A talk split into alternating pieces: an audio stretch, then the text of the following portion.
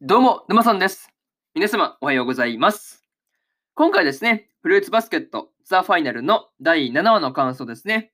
こちら、語っていきますんで、気軽に聞いていってください。というわけで、早速ですね、感想の方に入っていこうと思うわけですが、まずは一つ目ですね、外に出たらダメというところで、今回ですね、まあ、京都、京子さんのね、まあ、話からこうスタートというところだったんですが、なかなかね、こう、このあたりのシーン見てるとね、結構今日がね、まあ辛そうだなっていう風に感じがね、まあ辛そうな感じがあったなっていうところでした。まあ、京子さんとですね、今日にまあ関係があったっていうところからですね、まあ、あの、めまあ、関係というか面識ですよね。まあ面識があったっていうところからね、まあ意外性があって、まあそもそもね、この辺はまあびっくりするという話だったわけですが、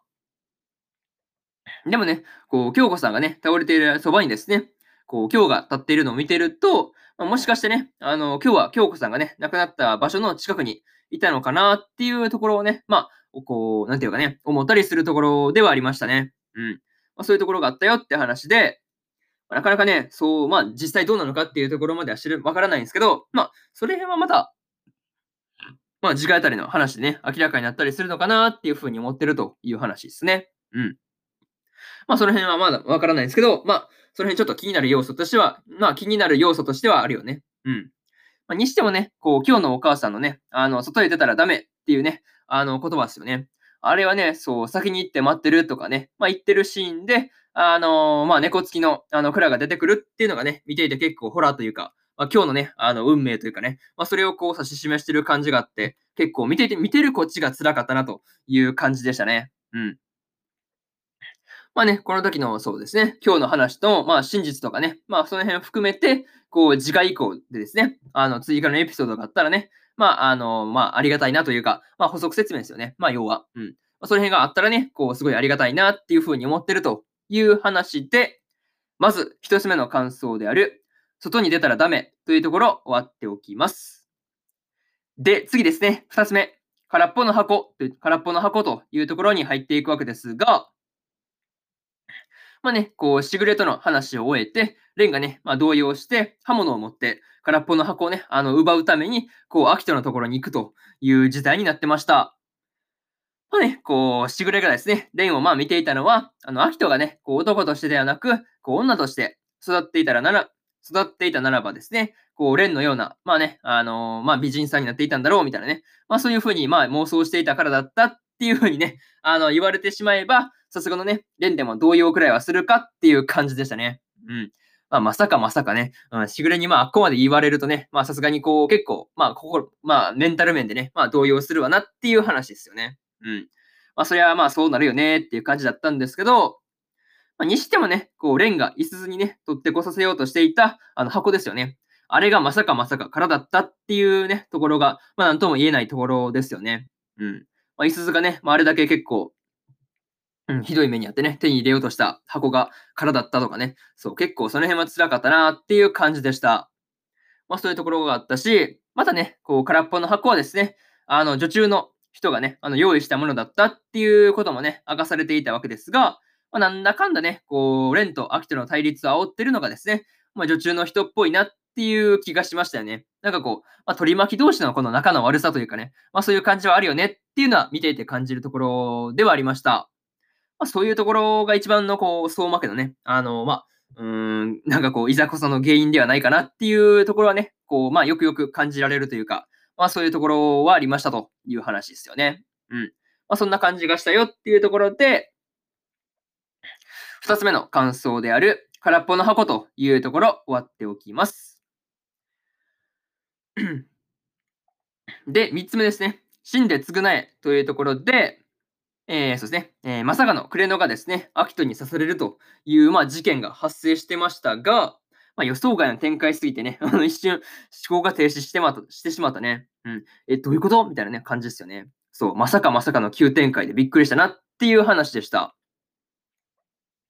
まあ、でもね、こう、アキトからすれば、クレノがね、まあ、今更こう、変わろうとね、言ったことに対して、まあ、あの、まあ、わけがわからなくなってしまうっていうところまでは、まあ、共感できるかなっていうところではありましたね。こう、今までこうね、そばに寄り添ってきてくれていた人がね、急にこう手のひらくるってね、こう意見変えて、まあね、アキトに意見しだしたらね、まあ、うん、ちょっとその辺は動揺はするかなっていう感じですよね。うん。まあ、一体何を言ってるんだっていうところではあるかなっていうふうに思うんですけど、まあ、さすがにね、こう、クレノを刺してね、死んで償えっていうふうにね、言うのは、さすがにひどすぎるんじゃないかなっていうふうに感じました。まあ、多分そこですよね。うん。まあ、ちょっとね、まあ、あの、わけわからなくなるっていうところまではね、まあ、普通だし、まあ、うん、そうだな、まあ、うん、そこまではいいと思うんですよね。まあ、そこでこう、クレノを刺したっていうところがまずかったのかなっていうふうに、個人的には思っているところですね。うん。まあね、そういうところを感じたよって話とか、まあ、しかもね、こう、クレノがね、こう自分刺されてね、結構チートが出てるのにね、こう心配してるのは、アキトのことっていうのがね、やっぱりこう、泣けてしまうところでしたね。うん。まあ、またね、こう、クレノが刺されて、まあ、倒れるところで、こう、場面が、こう、ふっと切り替わってですね、あの、ウオちゃんがですね、あの、バイト先でですね、あの、鳥の、あの、死骸を見てるっていうところにね、ちょっと不穏さを感じたよね。まあ、死んでるっていうね。いや、そこでこう、死骸を移すっていうところにね、こう、不穏さを感じたなって話とか、いや、ほんとね、こう、なんかこう、クレノがマジで死にそうだなっていうのを思ったんですけど、まあ、ただただね、こう、クレノが無事であるっていうことをね、まあ、祈るばかりというところっすよね。うん。まあ、そういうところを思ったよって話で、3つ目の感想である、死んで償えというところ終わっておきます。で、最後にというパートに入っていくんですが、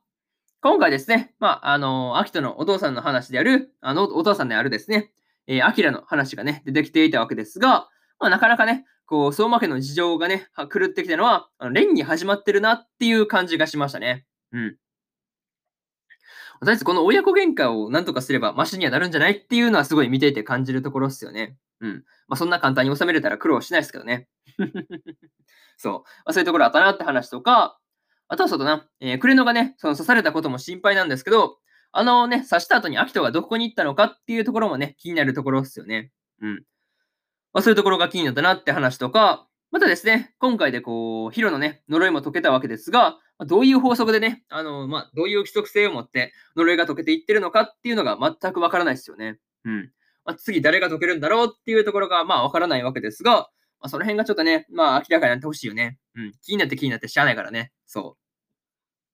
まあね、こう次は誰が解けるのかっていうところはね、わからないんですけど、まあ、ラストのね、こう、トールと今日の二人がね、まあ、うん、次回で、まあ何かしら話をするのはね、まあ明らかだったわけですから、まあどんな話をするのかっていうのがね、まあ今から気になっているという話ですね。うん。また結構ね、その辺がまた泣けるそうな話になるんだろうなっていうふうには予測してるという話ですね。うん。とりあえずこんな感じで、今回のフルーツバスケットザ・ファイナルの、えー、第7話の感想ですね。こちら終わっておきます。で、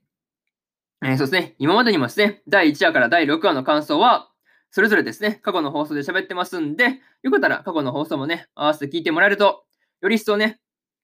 フルーツバスケットのアニメの方ね、楽しめるかなっていうふうに思うんで、えー、よかったら聞いてみてくださいという話と、今日はね、他にも2本更新しておりまして、焼くならマグカップもの7話の感想と、バックアローの第20話の感想ですね。この2本更新してますんで、よかったらね、聞いてみてくださいという話と、えー、明日ですね、明日4本更新するんですが、エデンズゼロの第6話の感想と、さよなら私のクラマーの第7話の感想、真っ白の音の第8話の感想、そしてですね、大の大冒険の第33話の感想ですね。この4本更新しますんで、よかったらね、明日もラジオの方聞きに来てもらえると、ものすごく嬉しいですというところで、本日2本目のラジオの方終わっておきます。以上、沼さんでした。それじゃあまたね。バイバイ。